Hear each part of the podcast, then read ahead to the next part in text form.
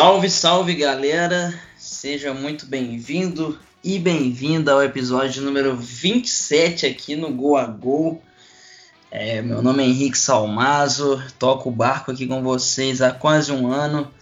É, e nessa quarentena estamos aí sempre fazendo algum conteúdo diferente, né? Não tem futebol pra gente assistir, mas a gente sempre tem pauta para falar e, e, e pautas diferentes pra gente variar e poder relembrar o que, que foi os últimos anos para nós que gostamos de futebol e acompanhamos futebol. Estamos aqui com uma frequência legal. Quem quiser maratonar os últimos episódios aí também estão bem legais. No final de todos eles tem uma, uma sequência de dicas legais aí para vocês consumirem filme, livro, série, seja lá o que for. Hoje desfalcado do Luiz por problemas técnicos, mas estou aqui com o Igor meu parceiro de muitos anos. Ô Igor, para começar, eu quero te deixar duas perguntas sobre a quarentena. A primeira é: como que você está fazendo com o seu cabelo? Cabelo mesmo, cabelo que você tem na cabeça nessa quarentena, porque o meu já está uma situação lamentável, apesar de que ninguém está vendo, não tem problema, mas assim, estou me sentindo incomodado, já estou cogitando cortar por minha conta. E segundo, o que, que você está achando do do show de horrores, não só de Jair Bolsonaro, que a gente está acostumado, mas de toda a sua equipe, né? A gente teve o glorioso Weintraub fazendo uma zoeira com a, os Cebolinhas zoando a China, um bagulho totalmente bizarro. E tem essa questão do Mandetta, ele tinha caído, depois não caiu. Quando vocês estiverem escutando, talvez tenha caído já.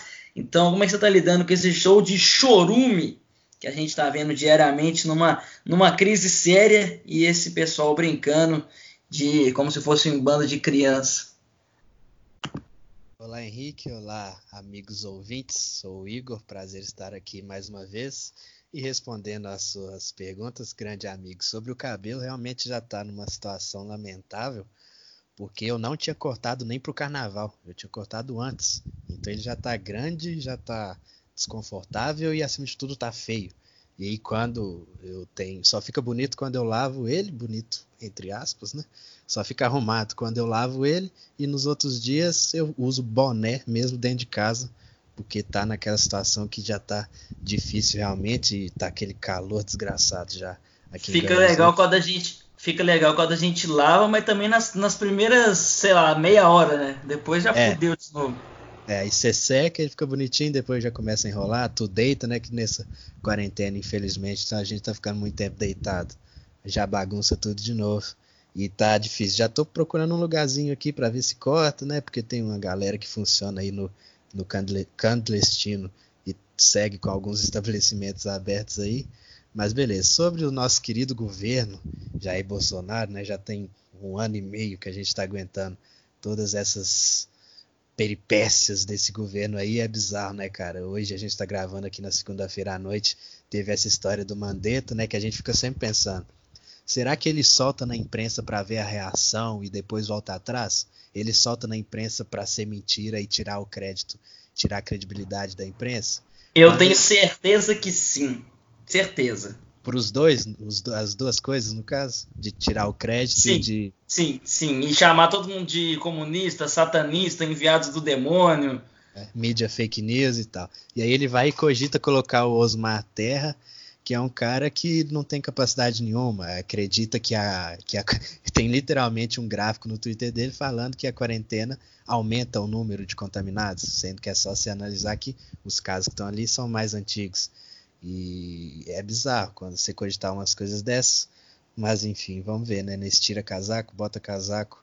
É, é uma coisa bem. Esse negócio do Mandetta é um bem que a gente está acostumado ali no futebol também, do treinador prestigiado ali na coletiva, sendo que três dias depois, e a partir de qualquer deslize, vai tomar uma rasteira. A gente conhece essa história.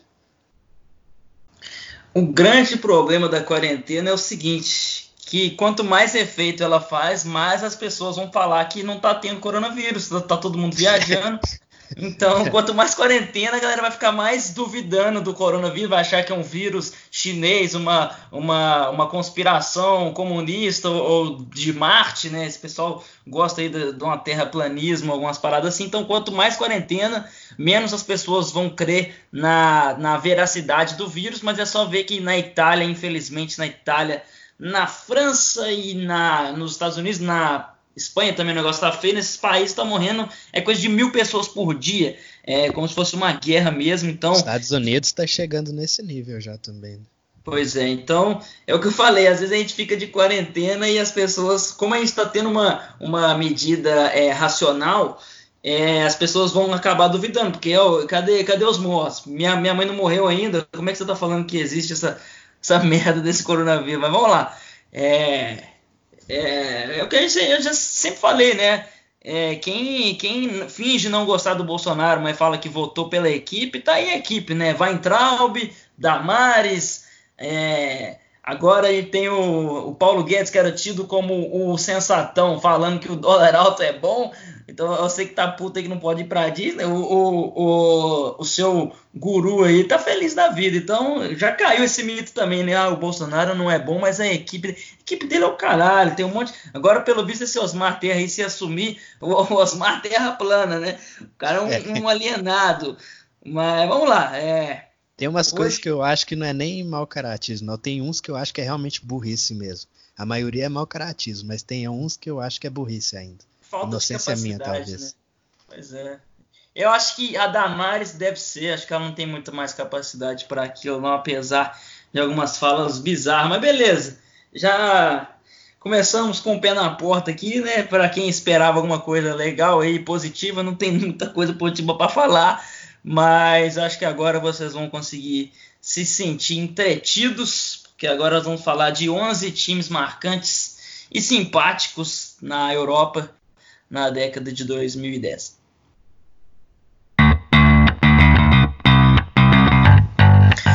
Bom, para fazer esse episódio, a gente bebeu muito da fonte do, do canal, né, do, do Paulo Júnior e do Leandro Amin na Central 3, que chama Meu Time de Botão. Nós já citamos ele aqui algumas vezes, que eles fazem.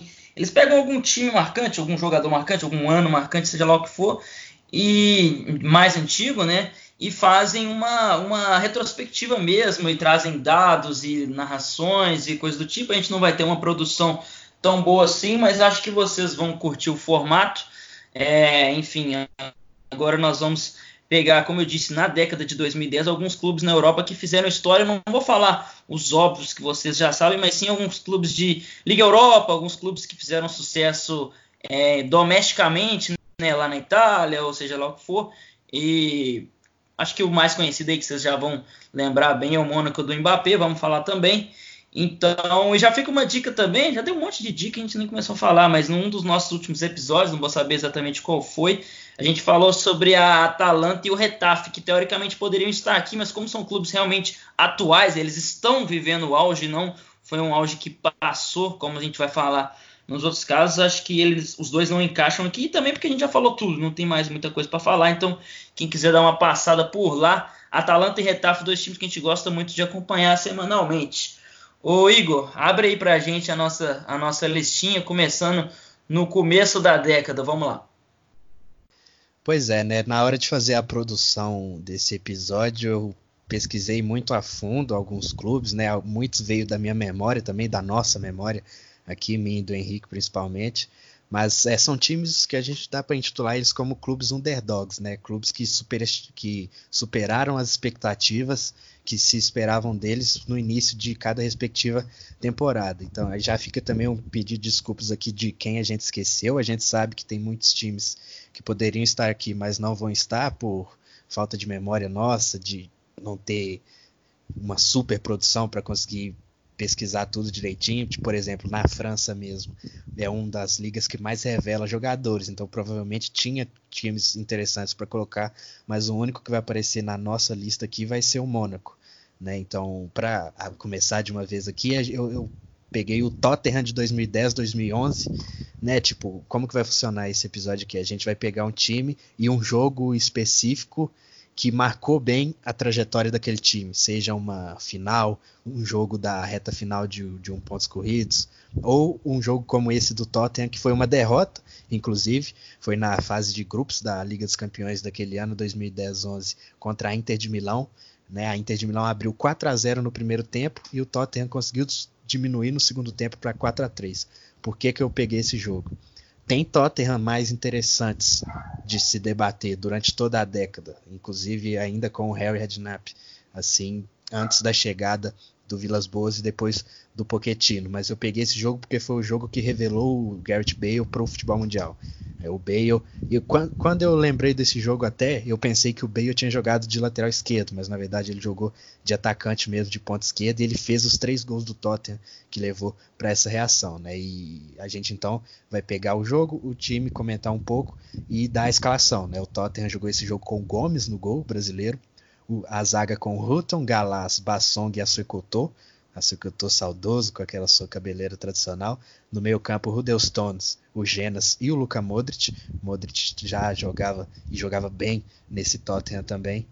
E no ataque, o Lennon, o Garrett Bale e o Peter Crouch, time comandado pelo Harry Redknapp. Tottenham que foi o líder desse grupo, passou na frente da Inter, inclusive, mesmo perdendo esse jogo. Eliminou o Milan nas oitavas de final e nas quartas foi foi eliminado de forma cachapante pelo Real Madrid 5 a 0 no agregado, mas é um time acho que bom para a gente começar aí, principalmente por esse fator. Revelou o Bale para o futebol mundial, o Bale que viria a ser um grande jogador mundial já no Tottenham, foi o melhor jogador de uma Premier League ainda no Tottenham e depois empilhou Liga dos Campeões com o Real Madrid, né, Henrique?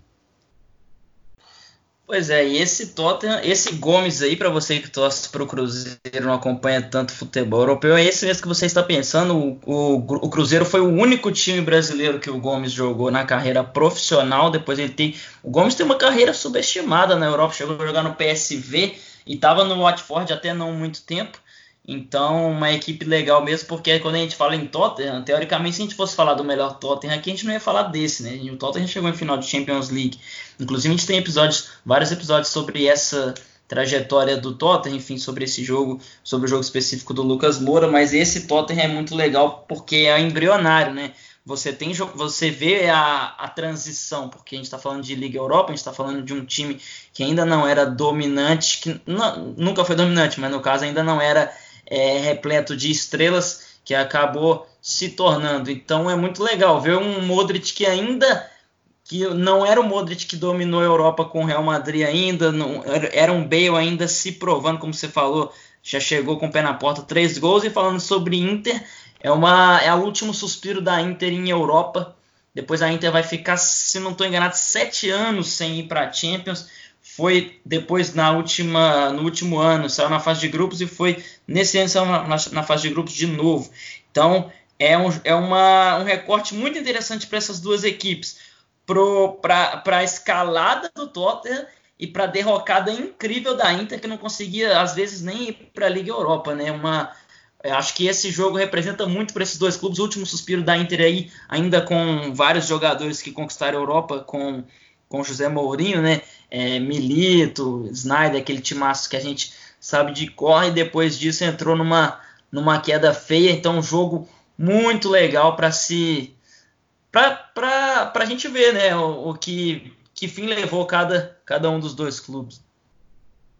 Sim, exatamente. Mesmo que o Tottenham depois a gente viria alguns jogadores mais interessantes, digamos, quando, como o Van der Vaart, por exemplo, é o meio holandês que eu gostava muito de ver jogar é, é, como você disse, o embrião mesmo do Tottenham que passaria depois por um processo de, de tentar se colocar entre os times do topo da Inglaterra. E quando a gente escuta torcedores do Tottenham falar, a gente que tem amigos que torcem pro Tottenham, a gente já indicou aqui o Galo de Calça, por exemplo, que é um blog e um podcast sobre o Tottenham, a gente já viu muitos deles falando como que realmente esse processo do Tottenham de chegar no topo foi pensado pelos proprietários atuais do clube, não foi alguma coisa de uma hora para outra, é algo que vem de muitos anos e quando chega a gente, o André Vilas Boas, por exemplo, era a grande aposta da época. Todo mundo pensava que ele seria o responsável por mudar o Tottenham de patamar, mas acabou que não foi ele. É, foi o, o Pochettino, que é, hoje já não está lá no clube mais também. Mas aconteceu esse, essa mudança nas mãos desses jogadores, do Modric, do Bale, passando também pelo, pelo, pelo Vilas Boas e principalmente pelo Pochettino e depois dessa venda do Bale também que veio todos aqueles reforços que não deram muito certo, mas trouxe mais responsabilidade, mais poder para o Tottenham de imposição no mercado e que uma hora isso ia dar certo com boas contratações. Né?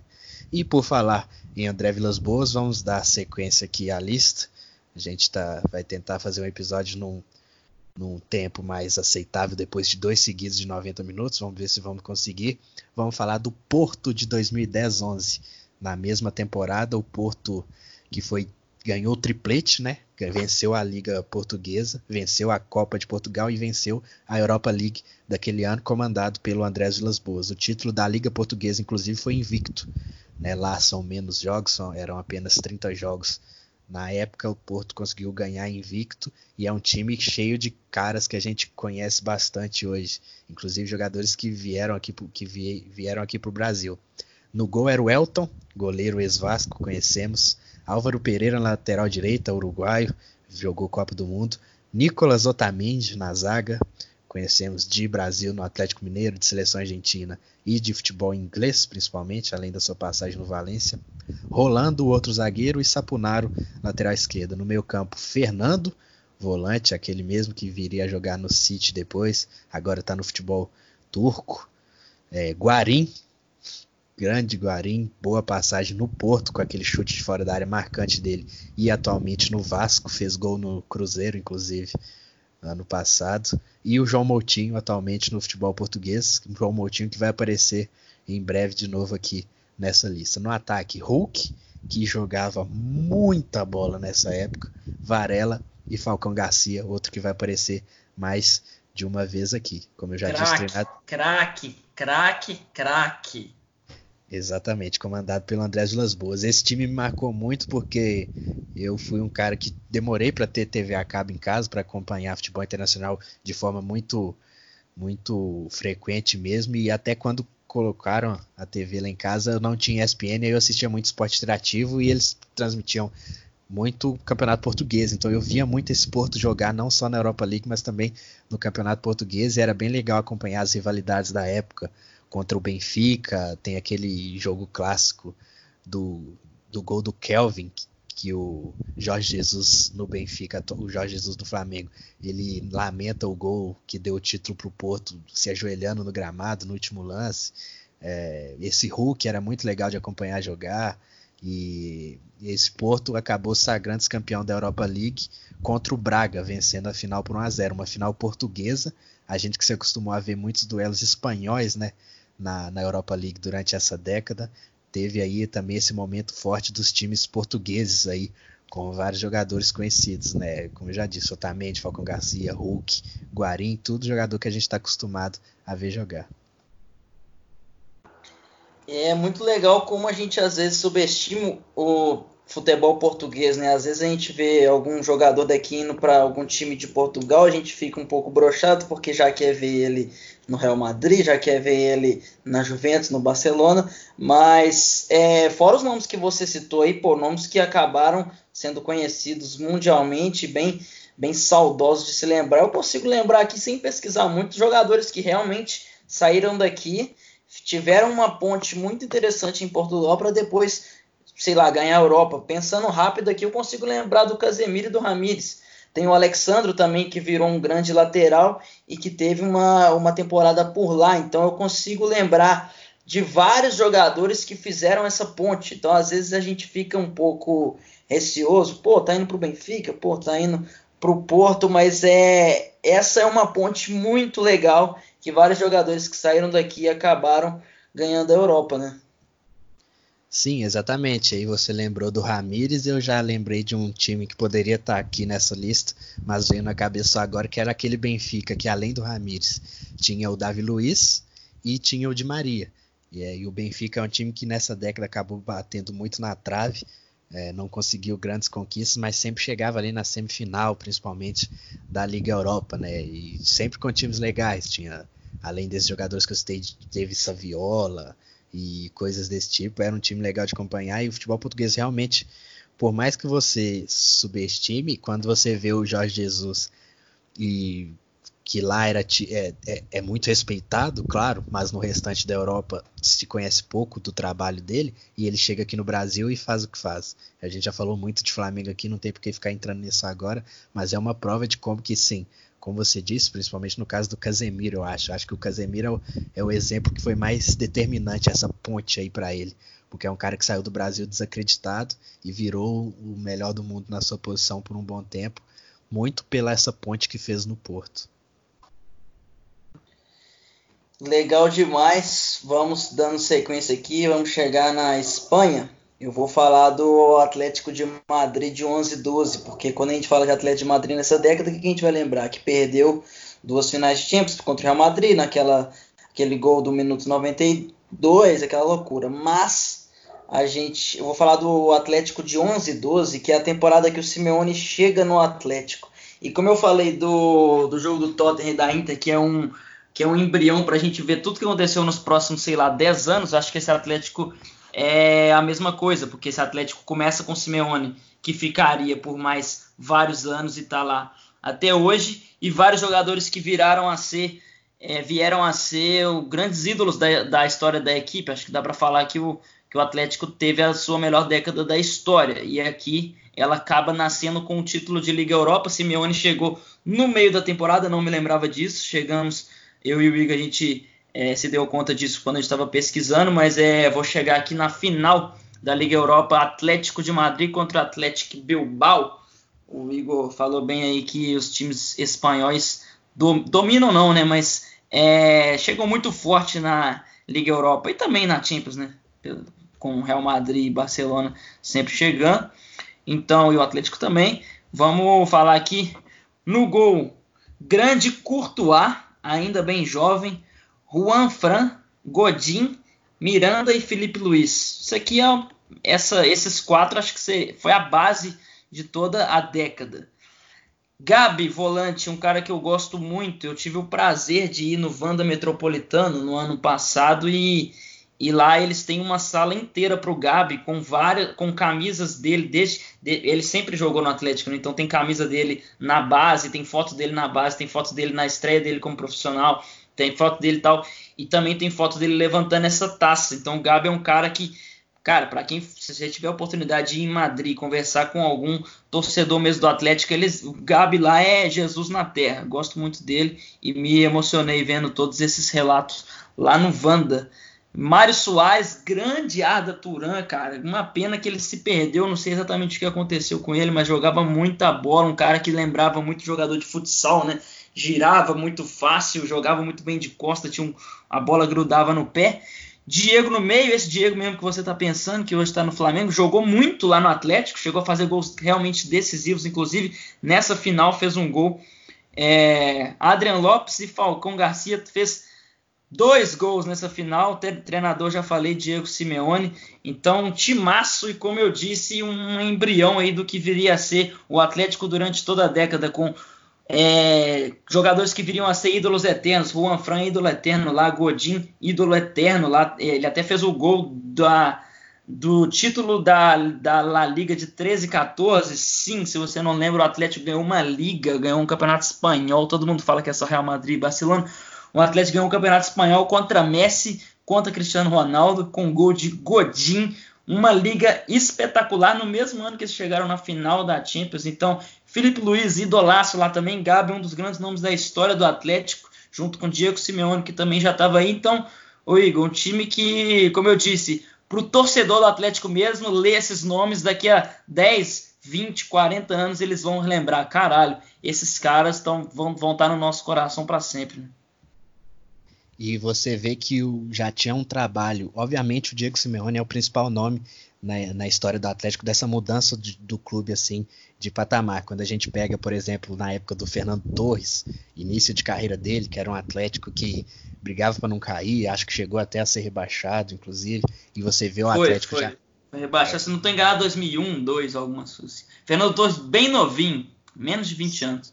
Isso, exatamente. E você vê 10 anos depois um time ganhando uma Europa League, é, é bem impressionante. E você vê também traços desse trabalho quando o Atlético ficou car caracterizado como um time que sabia muito bem substituir seus jogadores.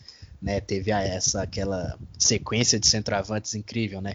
Falcão Garcia, é, Forlan, Agüero, Falcão Garcia, Davi Villa e Diego Costa, é, tudo em sequência assim, sem deixando o sarrafo cair, né? E no gol também, em é, antes dessa temporada o goleiro era o De Gea, que foi para o United, foi o De Gea para o United e o Agüero para o City na mesma janela, e aí chega Courtois, Courtois e Falcão Garcia para substituir mais que a altura de, eu diria, cada um desses nomes e de, dando uma boa condição de trabalho para o Simeone ter uma base para vários anos, né?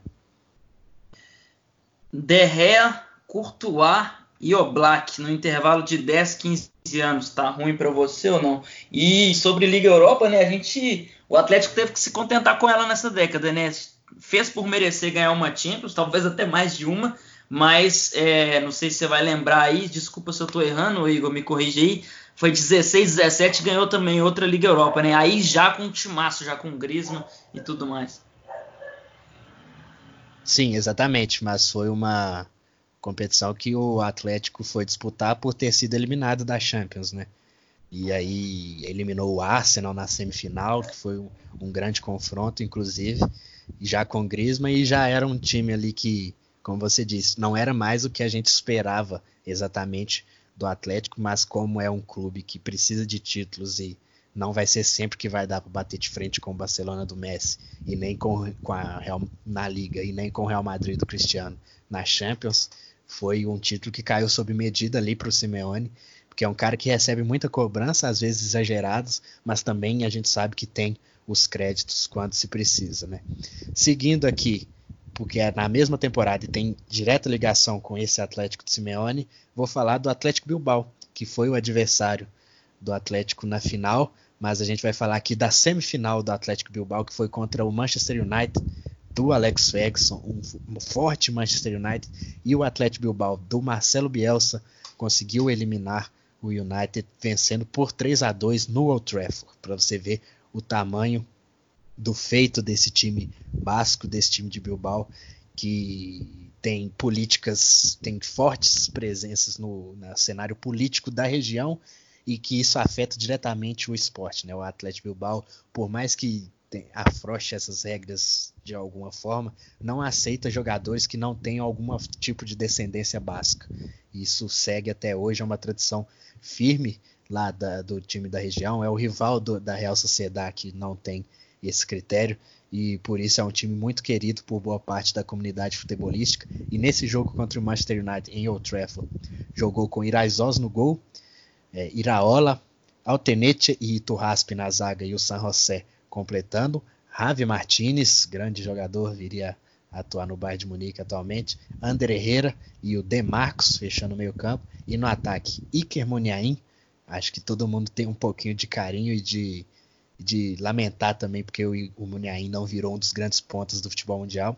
Sussaeta também um jogador que cumpriu seu papel, dá para dizer, jogava muito bem aberto pelo outro lado, e Fernando Loriente, um centroavante alto, forte, que jogou no Tottenham agora, teve passagem por outros clubes e muito bom de bola. Treinador, como eu já disse, Marcelo Bielsa. O Atlético Bilbao é um time muito simpático, sempre forma e revela jogadores interessantes. E nessa época teve o Ander Herrera e o Muniain. Para mim são os, os, destaques assim desse time, junto com o Ravi Martins, é claro dos dois jogadores que conseguiram ter uma carreira interessante, né, o Ravi Martins no Bayern, o Ander Herrera no United e no PSG. Agora, enquanto o Muniain sofreu muito com lesões e está no Atlético até hoje, te, voltou a ter protagonismo nos últimos anos, jogando inclusive por dentro, deixou de ser aquele ponta de velocidade para virar um cara que busca mais o gol, que busca mais a criação por dentro mesmo. E para falar de Fernando Lorente, o Henrique vai gostar desse momento.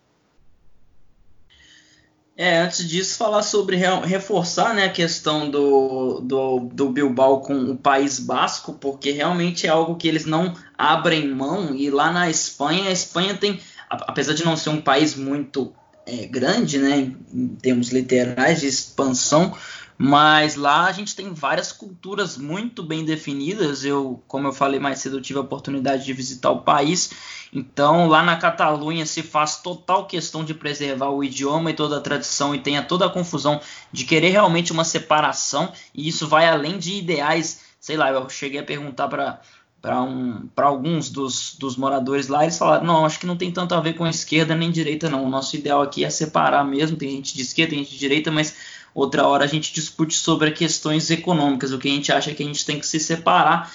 País Basco não é não tem uma, pelo, pelo menos não, não vive uma crise como a gente vê atualmente na Catalunha, mas também tem várias é, tradições específicas e dialetos.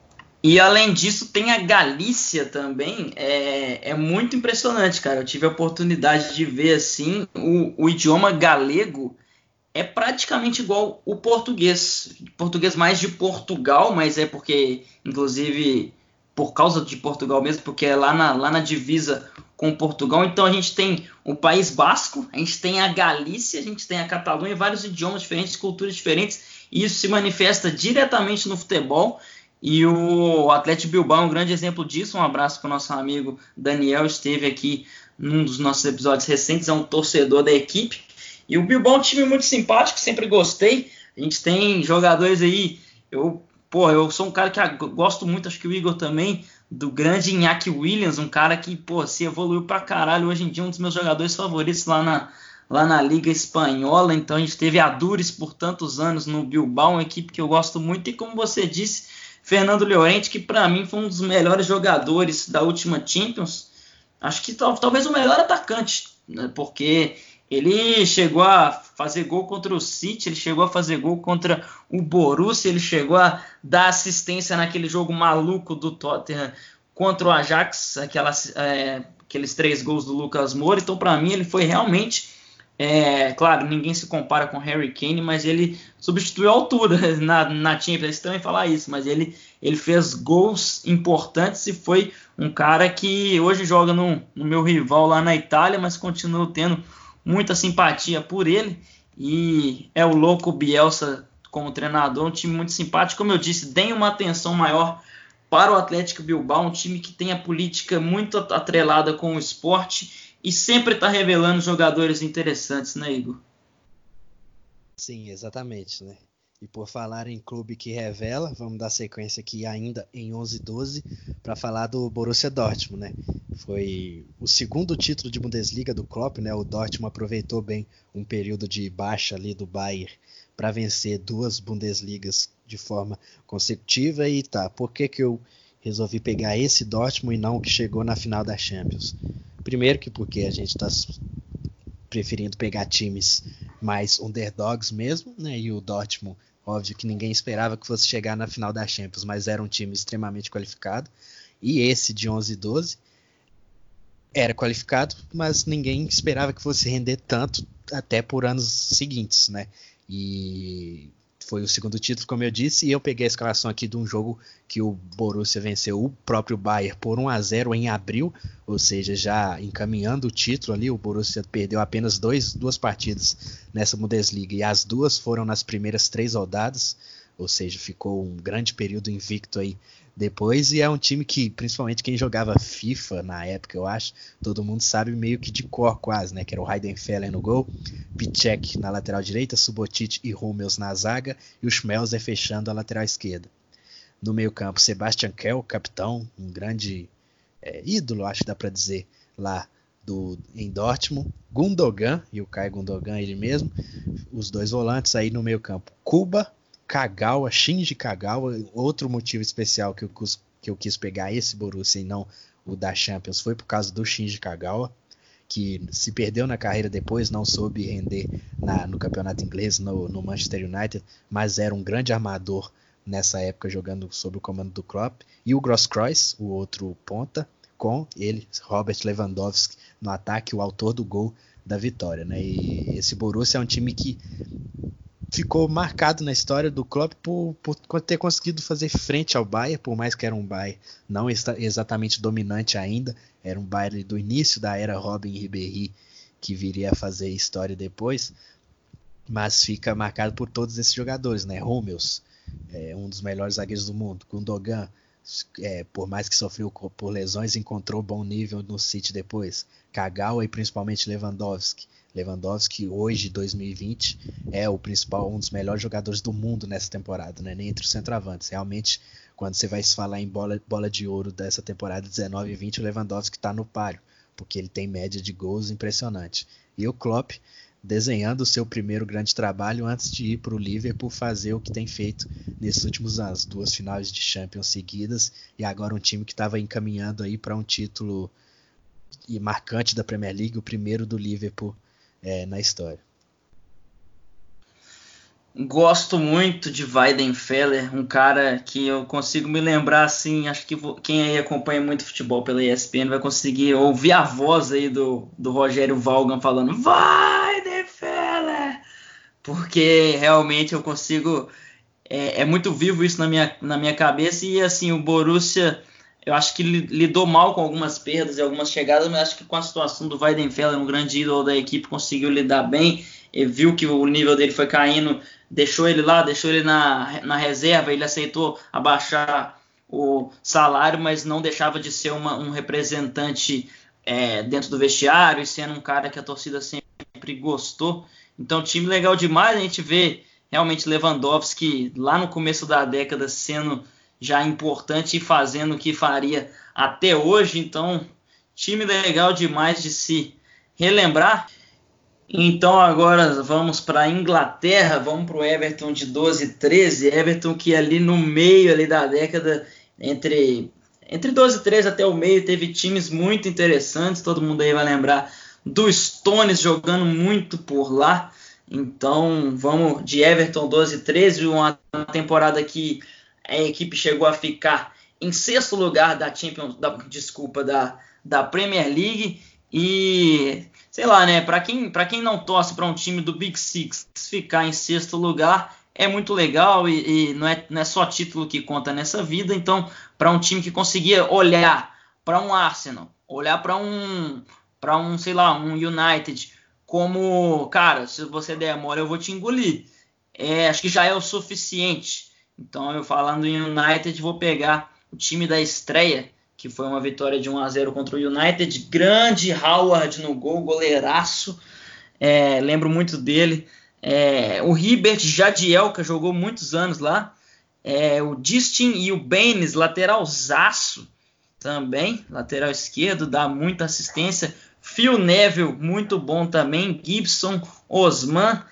Grande Fellaini, que acabou depois virando um pouco de piada, mas o Fellaini no Everton era muito bom de bola. Aquele faz tudo, ele era uma espécie, claro, devido às, às proporções, ele era uma espécie de Pogba, aquele cara muito alto e forte e consegue chegar e consegue voltar. E muito técnico também, gostava muito do Fellaini, como eu disse, depois ele acabou virando um pouco de piada, mas Pienar e Jelavic com David Moyes de treinador. Legal que você tem na reserva jogadores como Coleman, como Barkley, jogadoraço, também ficou muito tempo no Everton e fez história.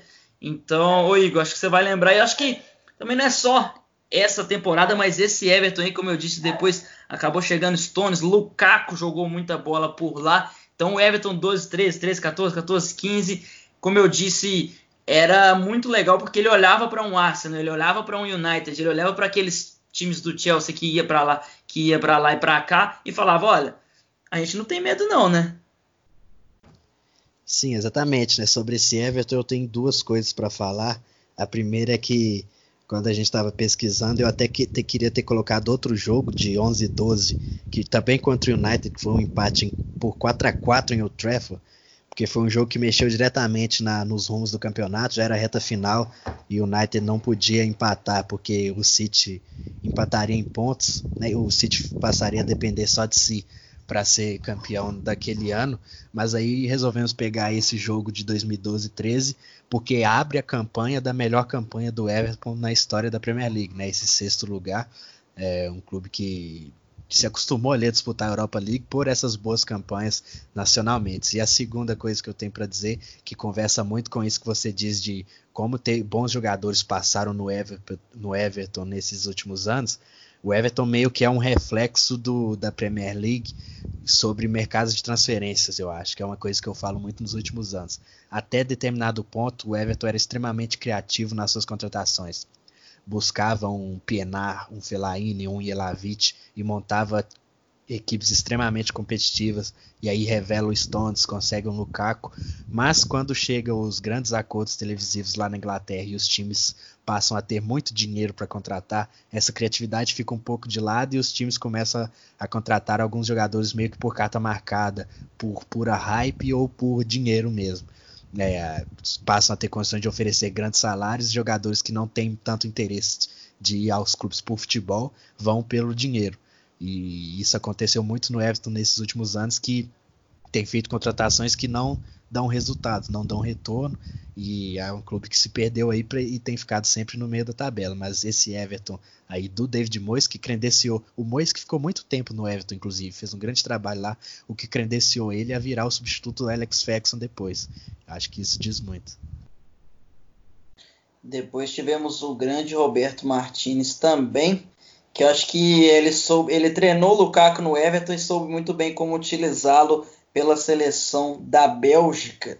É, que, pô, isso aqui é só gente que é net de futebol vai lembrar, mas eu lembro do, do, do Martins utilizando o Lukaku mais aberto pela direita no Everton em algumas situações que ele precisava, e foi exatamente assim que ele engoliu o Brasil nas costas do Marcelo. Então não foi nada de pô, uma estratégia ousada, ele pirou. Não, ele conhece o Lukaku há muitos anos. Ele conhece tudo que ele pode dar e o que ele não pode dar. Então, os anos de Everton é louco, né? Os anos de Everton ajudaram o Brasil a ser eliminado em 2018 na Rússia, nada a ver.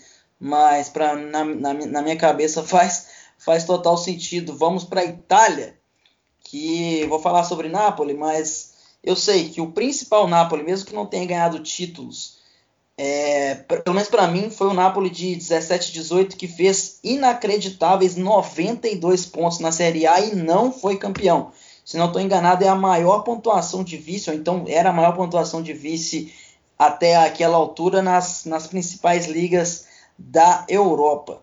Então, o Napoli fez 92 pontos naquela temporada, não foi campeão, a Juventus acabou fazendo 95, se não estou enganado, é um campeonato um dos mais legais, mas vou falar de um Napoli que ganhou título e que não é tão falado quanto esse do Sarri. Vou falar do Napoli de 13 e 14, já com vários nomes que vocês vão conhecer que estão lá até hoje. Ganhou a Copa Itália na final contra a Fiorentina 3 a 1. É, só falando rapidinho sobre a Fiorentina, que a gente tem aqui no time da Fiorentina, Neto no gol, Neto esse mesmo que você está pensando, brasileiro, tem Savic na zaga, tem Borra Valeiro, tem Ilitite, cara, que fez a maior noite da sua vida, com toda certeza, recentemente na Champions. Então, time treinado por Vitinho Montella, mas vou falar de Napoli, que reina no gol, todo mundo conhece, Albiol, o espanhol lateral.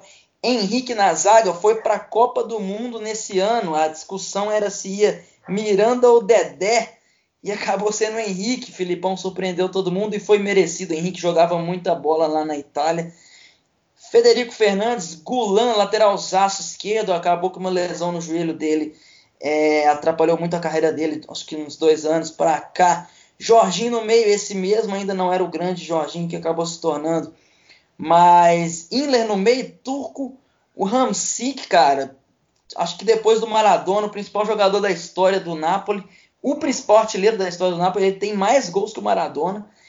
E na frente, três nomes que a gente já conhece, né? Caleron, que está lá até hoje, Insigne e Gonzalo Higuaín, que depois viria fazer uma temporada histórica pelo Napoli, fazendo 36 gols no, na Série A. Sabe, ô Igor, sabe quem estava no banco esse jogo e fez um dos gols? É, foram dois gols do Insigne e um gol de Mertens entrando no segundo tempo. A gente vê, né? O Mertens depois virou talvez o principal jogador do Napoli, mas nessa época ainda era uma peça de compor elenco. Eu lembro que ele foi para a Copa do Mundo 2014, mas não tinha tanto alarde, jogava mais pelos lados depois que ele se encontrou melhor como atacante, mas time muito legal também, né? Sim, exatamente. O Mertens que jogou no PSV, fez grandes temporadas lá. Na época eu tinha alguns surtos de às vezes acompanhar o campeonato holandês e o PSV era o grande time da época com o Mertens sendo um dos grandes jogadores, né? O mais curioso dessa escalação é você tentar refletir até que ponto o Sarri, quando chega e pega esse elenco e leva eles para um patamar de quase vencer a liga. É, é, o é que... treinador era o, o treinador era o Rafael Benítez, desculpa, acho que eu não falei. Isso é exatamente o Benítez.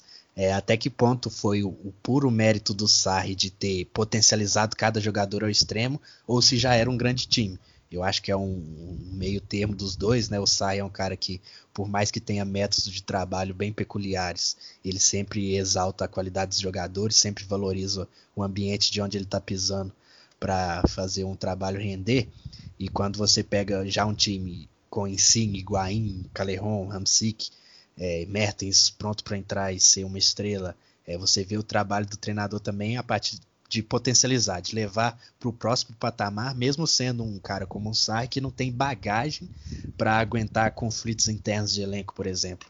Então aí você vê um meio termo entre um bom trabalho da diretoria do Napoli de montar um elenco competitivo e com o Sarri vindo depois a potencializar esse grupo de jogadores para quase virar um campeão italiano nessa, nessa essa temporada foi temporada de Copa do Mundo, né? Eu consigo lembrar aí Henrique na Copa do Mundo, Higuaín na Copa do Mundo titular e muito muito importante também. Consigo lembrar do Mertens na Copa do Mundo.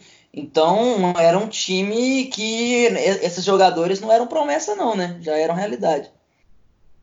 Sim, exatamente, né? É um time extremamente competitivo. Me surpreende o Jorginho, não lembrava que ele já estava Quer dizer, eu sabia até que ele já estava no Napoli nessa época, mas é um cara em, em segundo plano. Foi virou realmente o xodó do Sarri depois, né?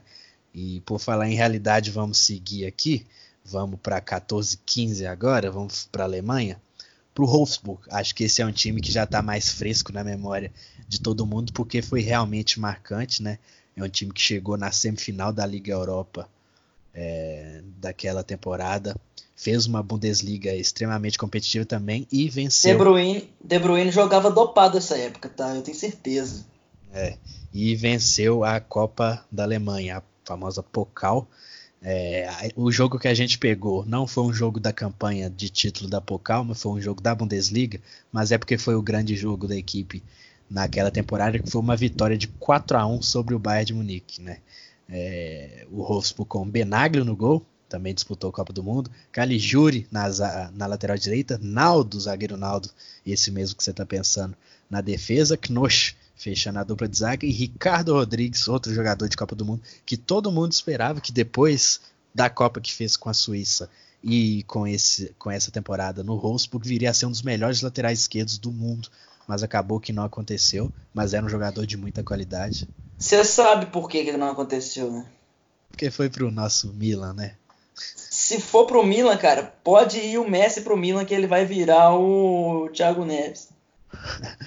Luiz Gustavo, outro jogador de Copa do Mundo, jogava muita bola, gostava muito dele. Maximilian Arnold fechando a dupla de volantes, e aí a linha de três meias com Vieirinha na ponta direita, era um bom jogador também.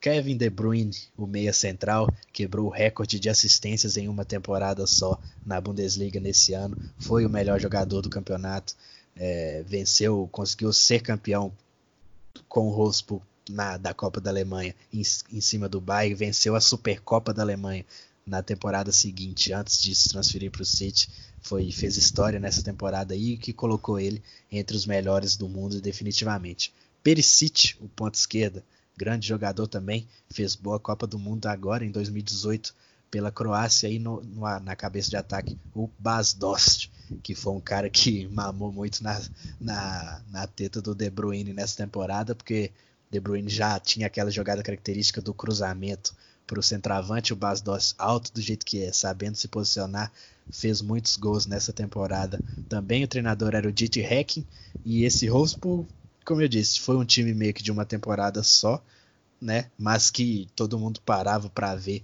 na medida do possível, porque tinha todo mundo sabia que ali de Ricardo Rodrigues e de De Bruyne, principalmente desses dois, juntamente do Perisic, ia sair coisa boa num time que estava em uma sintonia tão grande e desafiando o Bayern já em seu auge. É uma coisa que eu lembro de muita gente criticar, é, depois que o, o Fernandinho ficou muito queimado pela seleção brasileira pelos motivos que você sabe, mas eu via muita gente com uma desconfiança no Luiz Gustavo e eu sempre falava: gente, gente, o Luiz Gustavo joga bola demais. ali em 2014, 15, ele era realmente um dos melhores volantes, não só da Alemanha, como da Europa. Ele era um, aquele cara que era muito rápido, saía jogando bem, era um cara muito incisivo. Sempre gostei muito dele e ali o De Bruyne já mostrando a que viria, né? Jogadoraço que depois se provou. A gente teve alguns jogadores aí que acabaram não vingando, você citou bem o Ricardo Rodrigues, o, ele veio naquele. Eu falei brincando, mas aquele pacotão de reforços do Milan, eu realmente pensei que ia dar alguma coisa e ninguém conseguiu render. Bonucci já era uma realidade, Ricardo Rodrigues praticamente uma realidade também. É, a gente tem o, o saudoso, como é que chama aquele camisa 10 lá? O Chalanoglu, batia falta muito bem também. E ninguém vingou, mas um time legal de se lembrar mesmo. Eu não lembrava do Bastos, ele realmente fazia gol pra caralho, mesmo não sendo um primor. Vamos para a Espanha de novo. Gosto muito da Espanha. Peguei a Espanha mais uma vez. Vou pegar um time que eu particularmente adoro, um treinador que eu particularmente adoro. As críticas não são justas. Você aí, torcedor do Arsenal, o Nay Emery é um treinadoraço. Vocês que não souberam extrair tudo que esse cara pode dar, vamos para o Sevilla da Liga Europa. A gente pegou de 15 a 16, mas o Nay Emery ganhou três seguidas. Como a gente falou mais cedo, os times espanhóis na Liga Europa são realmente absurdos. Vamos pegar a final da Liga Europa 3 a 1 contra o Liverpool. É, vamos lá, Soria no gol, Mariano na lateral direita. Quem vai, quem já usa Twitter há mais tempo vai lembrar do blog do Carlão pedindo ele não só na, no Barcelona como na seleção brasileira. Um pouco de exagero da parte dele, como ele gosta de exagerar, de forçar um pouquinho a barra, mas realmente Mariano jogava muito, jogou aqui no Cruzeiro há muitos anos atrás, questão de 2006, 2007, algo do tipo. Coque Rami. Francis Maia, eu acho, não era? É, nossa senhora, não me lembra disso não, pelo amor de Deus. É, Coque Rami, Carriço, Escudeiro no meio, grande escudeiro, Nizonze, outro jogador dessa característica que eu já falei que eu gosto muito, que é aquele volante altão, né? Não é o volante que a gente está acostumado a ver, aquele cara baixinho que dita o ritmo do jogo, como são os meio-campistas espanhóis. Ele é o contrário, um cara forte, muito alto e meio estranho, mas jogava muita bola.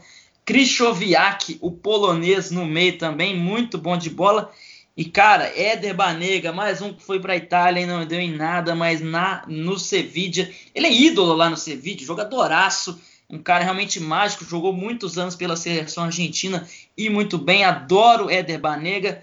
Vitolo, que hoje está no Atlético de Madrid, e Gameiro, que também passou pelo Atlético de Madrid. Então, treinador, como eu já disse, o Naemery, desculpa a emoção aqui, gosto muito de desse time do Sevilla, tricampeão. E, e aí, Igor, o que, que você lembra desse time? Cara, é um time que é bem marcante para o que a gente falou de, da força dos times da Espanha no cenário europeu, né? Eu lembro que tinha uma estatística que era bem bizarra, assim, de tantos confrontos eh, de espanhóis em cenário europeu, seja Liga dos Campeões ou Liga Europa, os times espanhóis só tinham sido eliminados para outros times espanhóis. Era, isso é bizarro, cara. Porque o, Barcelona, por exemplo, era eliminado para o Atlético de Madrid. Na Champions, o Real Madrid estava ganhando de todo mundo. E na Europa League, o Sevilha e, e o Valência, por exemplo, eram times que se batiam e saíam só um para o outro também. Com o Sevilha ganhando três títulos consecutivos. Então o simbolismo é esse. Por que, que a gente pegou esse time ao invés dos outros dois que foram campeões. Pelo adversário, o Liverpool era um time já ainda em início de trabalho do Klopp, mas já com, com certo poder, né? Um time inglês sempre vai ter um peso grande por todo o poder de investimento que eles têm e pela, pelo talento individual mesmo, né? Enzonzi, Krychowiak, Banega é um puta de um meio campo. É, além do Vitolo e do Gameiro aí no ataque, também era a época de Carlos Baca que fez fazia muitos gols nessa época. Né, adivinha, adivinha para onde que ele foi, não rendeu mais. Adivinha? Ele foi pro Milan e virou, véio, ele foi pro Milan e virou o Robertson, sério. No Milan dava dó de ver o cara jogar e o Baca foi mais um que quando foi pro Milan eu falei, putz, mais uma boa contratação do Milan. O Milan, eu tô para te falar, não foi por falta de tentativa. O Milan fez boas contratações nessa, nessa época. Foi tem alguma coisa enterrada lá, cara. Tem, tem. É, é, o Baca é jogador de seleção colombiana também, né? E lá na Colômbia tem outros bons centroavantes, para você ter ideia. Sevilha é isso. Mais alguma coisa? Não, vamos lá, vamos lá. Então vamos voltar para a Inglaterra agora, já que falamos um pouquinho do adversário do Sevilha.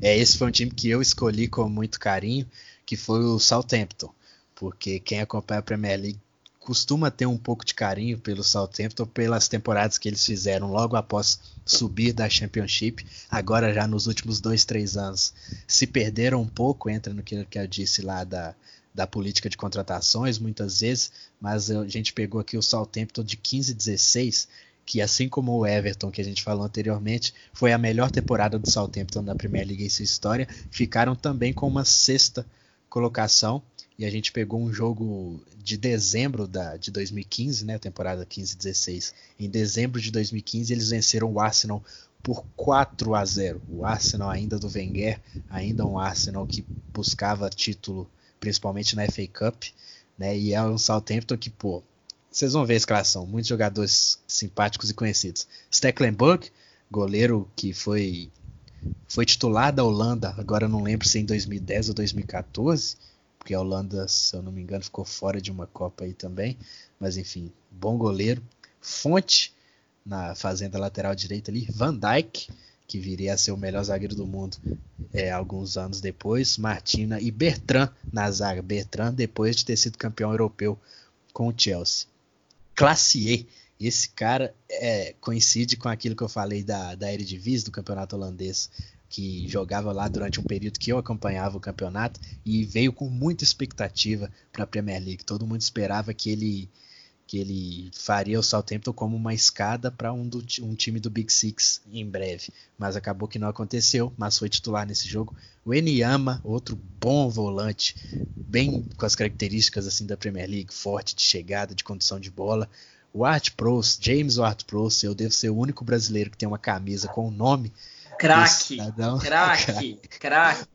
Um dos melhores batedores de escanteio do mundo, junto com o Tony Cross. Tem uma bola parada realmente poderosa. Outro que não virou exatamente o que a gente desejava, mas muito também por sua lealdade ao Southampton, né? Um cara, um lady local, né? Como dizem, dizem lá, é um jogador muito identificado com o clube. E o ele Steven é, ele é novinho, cara. Ele deve ter o quê? 24, 25 anos e é idolaço lá.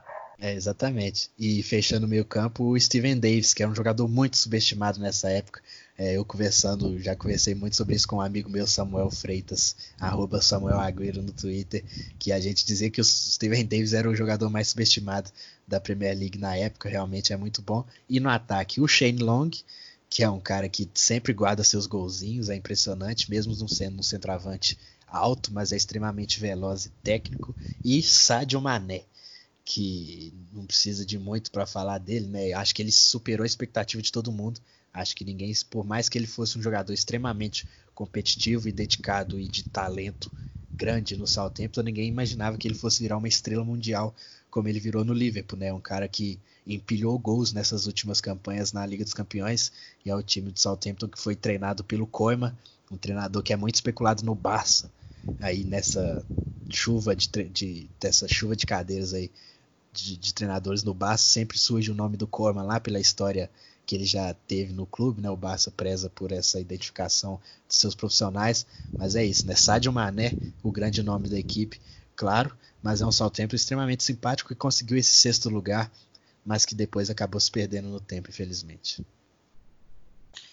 É, um time que tem Van Dijk na zaga e Mané na frente e não é o Liverpool, é realmente muito legal de se ver, um embrião ali de, de muitos jogadores que viriam a ser grandes, outros acabaram se perdendo. Eu, realmente nessa época eu achava que o Art Prowse viria a ser. Eu, eu falei que ele é craque mesmo, cara. Eu pensei que ele viria a ser tipo um jogadoraço mesmo, mas como você disse, ele, ele ama o Southampton e acabou é, não vingando tudo quem esperava, mas pô, Time muito legal, o Stecklenburg, apesar de eu não achar grandes coisas, é um cara também que, que é bem saudoso dentro da minha cabeça. O Aniama, jogadores que todo mundo conhece, Bertrand, muito legal, acho que acho que é bem parecido com a situação do Everton que a gente falou, né? Ficar no Big Six, encarar um Arsenal, um United, um Chelsea como adversários dos quais, se você der mole, a gente vai te engolir.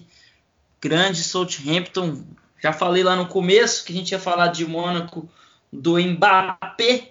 Então vamos lá. Vamos falar aí. O Mônaco tirou o City e o Dortmund na Champions League de 2016-17 acabou caindo para a Juventus, o melhor time para mim, o melhor time da Juventus nessa década.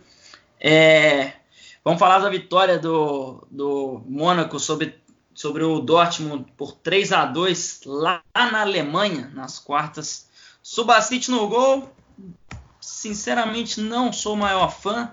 Acho que desses jogadores aí, acho que era um, um dos piorzinhos. Eu lembro que eu gosto, eu acompanhei muito a, a, seleção croata na Copa de 2018 e eu sempre falava que um dos pontos fracos era esse, apesar de que chegou a pegar alguns pênaltis interessantes. Fabinho, de lateral, né? O Fabinho que era lateral volante, lateral volante. É, Almani Touré, Gemerson, esse mesmo torcedor do Atlético que você está pensando. O Raj, Glick, João Moutinho, o, o português.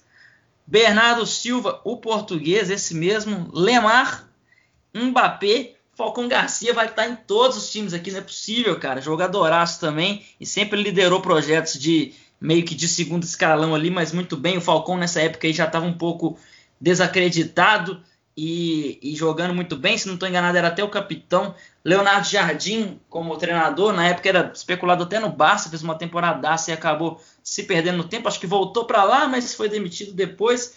É, mas na época tinha muita muito holofote em cima dele. Um time que acho que, Igor, dá para colocar meio a meio, né? É, alguns jogadores viraram, vingaram isso é o caso do Bernardo Silva, que virou um dos melhores do mundo. O Mbappé já era um dos melhores do mundo e continua sendo. Acho que ele não nem, nem, nem, nem acho que ele evoluiu de lá para cá. Ele já era um dos melhores do mundo, fez gol, foi, foi decisivo em Champions League e até hoje. Então, para mim, o Mbappé daquela época e o de hoje já era um dos melhores do mundo. Mas Subacite nunca foi nada demais. O Gemerson também deu uma sumida, João Moutinho também. Lemar, para mim, flopaço lá no Atlético de Madrid, flopaço, não sei como é que ele tá lá até hoje, fraco, fraco. Mas, porra, Mbappé, Bernardo Silva, Fabinho. Então, a gente, tem, a gente teve Mandi na, na lateral esquerda também, né, Igor? Se não estou enganado. Nessa, nessa escalação não tá, mas ele também era de, desse time. Sim, exatamente. Nesse jogo aí, o Mônaco teve dois desfalques, né? O Mendy na lateral esquerda e o Bakayoko que era o companheiro do João Moutinho no meio campo. Pra onde que ele foi depois? pra onde que ele foi depois? oh, véio, é incrível, cara. uh, mas eu, eu, só, só discordo um pouco quando você falou do João Moutinho. Acho que ele é um cara que atualmente se encontrou muito bem no Wolverhampton nos últimos anos, que é um dos grandes projetos da Inglaterra que tem dado certo resultado. E com o João Moutinho, João Moutinho sendo um jogador importante ao lado do Rubem Neves ali naquele meio campo, né? É, mas é bem o que você disse, né? Alguns jogadores viraram, outros não. O Mendy sofre muito com lesões e não tem consistência nenhuma. O, o Bakayoko teve bons momentos na Itália, apesar dessa nossa brincadeira, mas também não virou aquele jogador que a gente imaginava, né? Teve passagem no Chelsea bem apagada. O Lemar, você já falou bem. E outro detalhe interessante é como que o Mbappé foi bem uma ascensão meteórica mesmo porque eu lembro que antes do primeiro jogo contra o City nas oitavas de final, o jogo de ida foi na Inglaterra, em Manchester, é, havia dúvida se o Mbappé jogaria ou não. E era uma dúvida entre ele e o Valéry Germain, que era o outro atacante do Mônaco na época. E o Mbappé foi escolhido para ser o titular e fez gol na ida e na volta. Né? Então foi uma ascensão bem meteórica mesmo desse time comandado pelo Leonardo Jardim. A gente brincou aqui, mas o, o Bakayoko chegou a ser um dos principais jogadores do, do Milan na temporada passada, alvo. É meio batido falar isso, né? Alvo de racismo lá por toda parte que vai, principalmente na capital, quando jogou contra a Lazio, gritos abertamente fascistas. Então é realmente complicado. Jogadores negros em todo lugar do mundo é complicado, mas na Itália, cara, é, o negócio é feio mesmo. Toda sorte do mundo pro, pro Bakayoko, um cara que Talvez eu peguei pesado aqui com ele. Ele era realmente um dos principais jogadores do Milan, mas não chegou a vingar. Vou reforçar: Lemar é um flopaço. Então a gente fica assim, né? Um episódio aqui que a gente também pegou uma vibe nostálgica. Para quem quiser maratonar os últimos episódios, também a gente falou sobre jogadores históricos na década de 2010, tanto no futebol brasileiro, para quem quiser ir relembrar de, de jogadores como Renato Augusto, D'Alessandro. É, a gente falou muito sobre essa década no futebol brasileiro, mas também falamos na Europa. Chovemos elogios ao Real Madrid tricampeão, ao, ao Bayern, ao Barça e também alguns jogadores de Juventus, jogadores de Atlético de Madrid. Então a gente está fazendo realmente uma, uma passada aqui na, na, na década, agora em equipes de segundo escalão, né? Então. Galera, pode faz... mandar, mandar aí pra gente o time que eles acharam que faltou, né? A gente chegou a cogitar o Lille do Hazard, o Montpellier do Giroud, o Benfica do Benfica do, do Di Maria, que a gente citou aqui depois.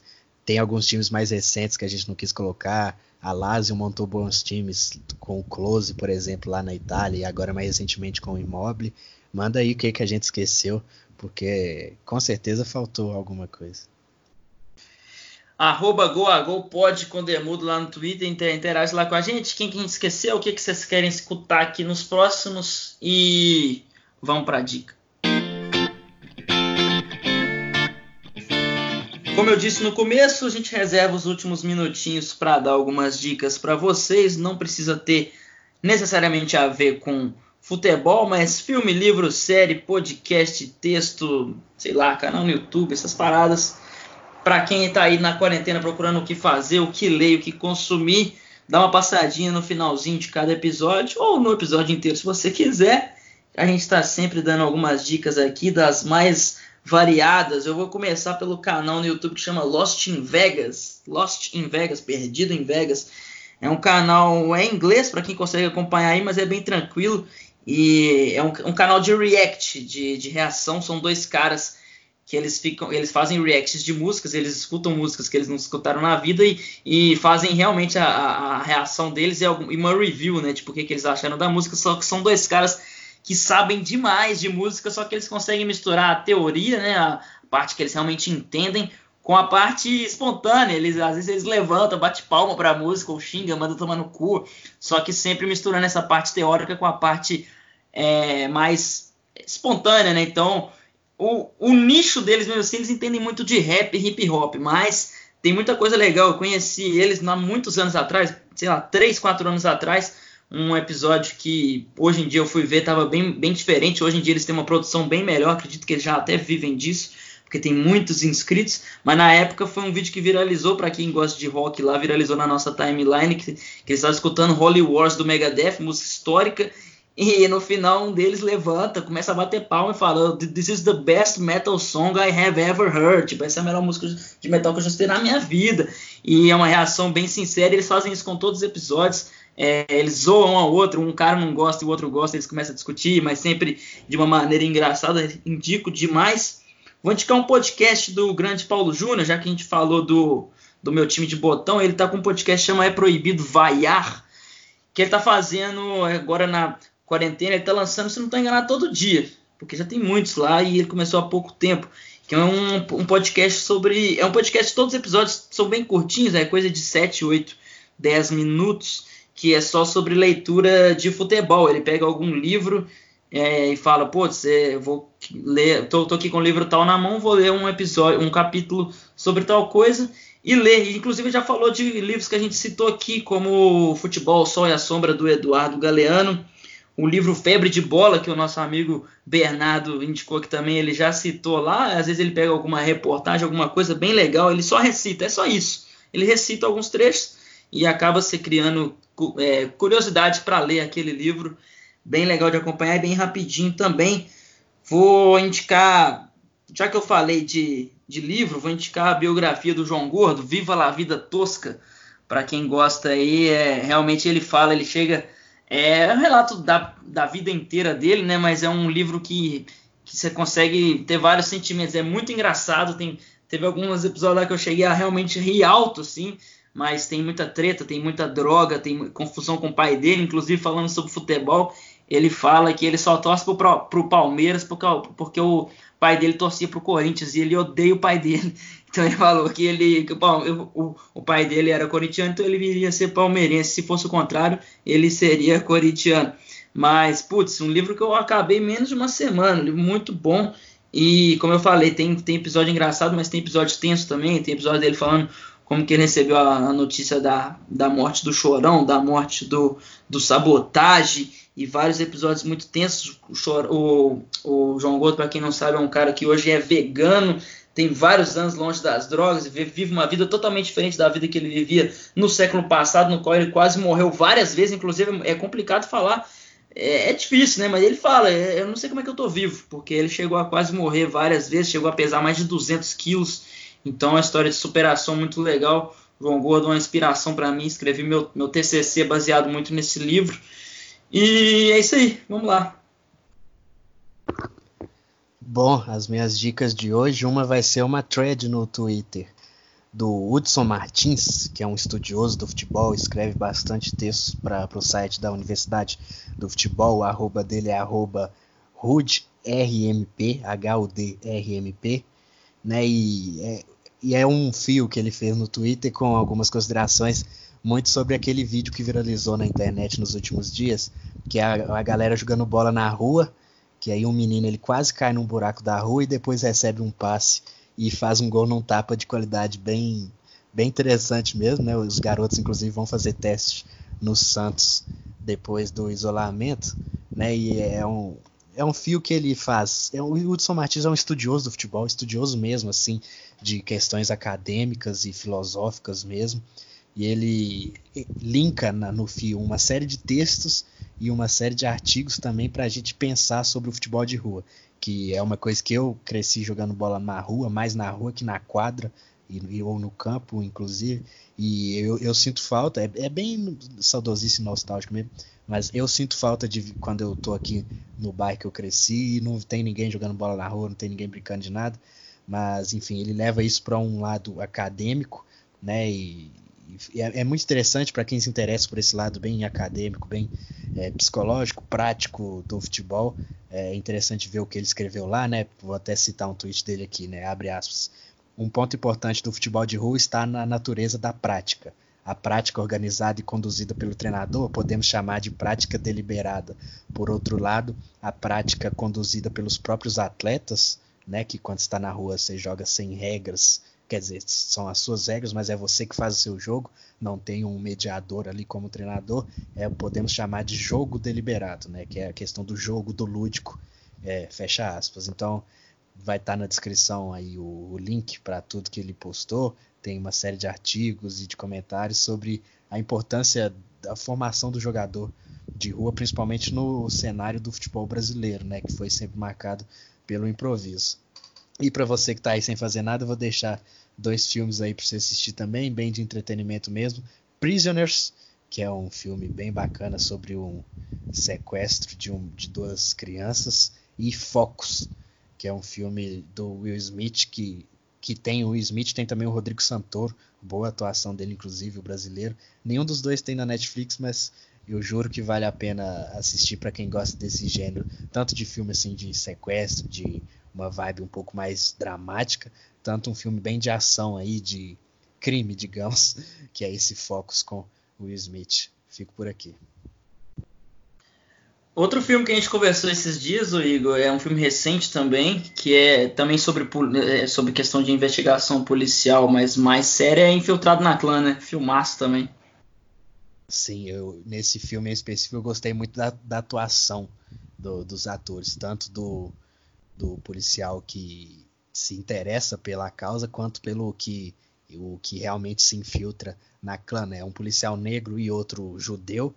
Né? O negro, obviamente, não pode se infiltrar na clã diretamente, porque seria muito descarado, e por isso ele faz contatos apenas via telefone, enquanto o, o judeu vai aos encontros e conhece toda a galera. Né?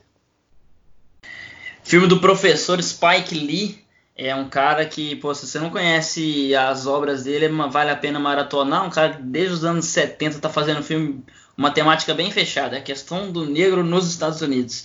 Sei lá, 90% dos filmes dele são sobre isso. A gente fica por aqui. É, valeu aí quem teve a paciência de chegar até aqui. Indica pra gente aí, pro seu amigo, sua amiga, para escutar. E também indica pra gente o que, que a gente pode estar melhorando e que a gente pode estar abordando aqui. Valeu, galera. Até a próxima. Valeu, galera. Tamo junto. Volta, Luiz.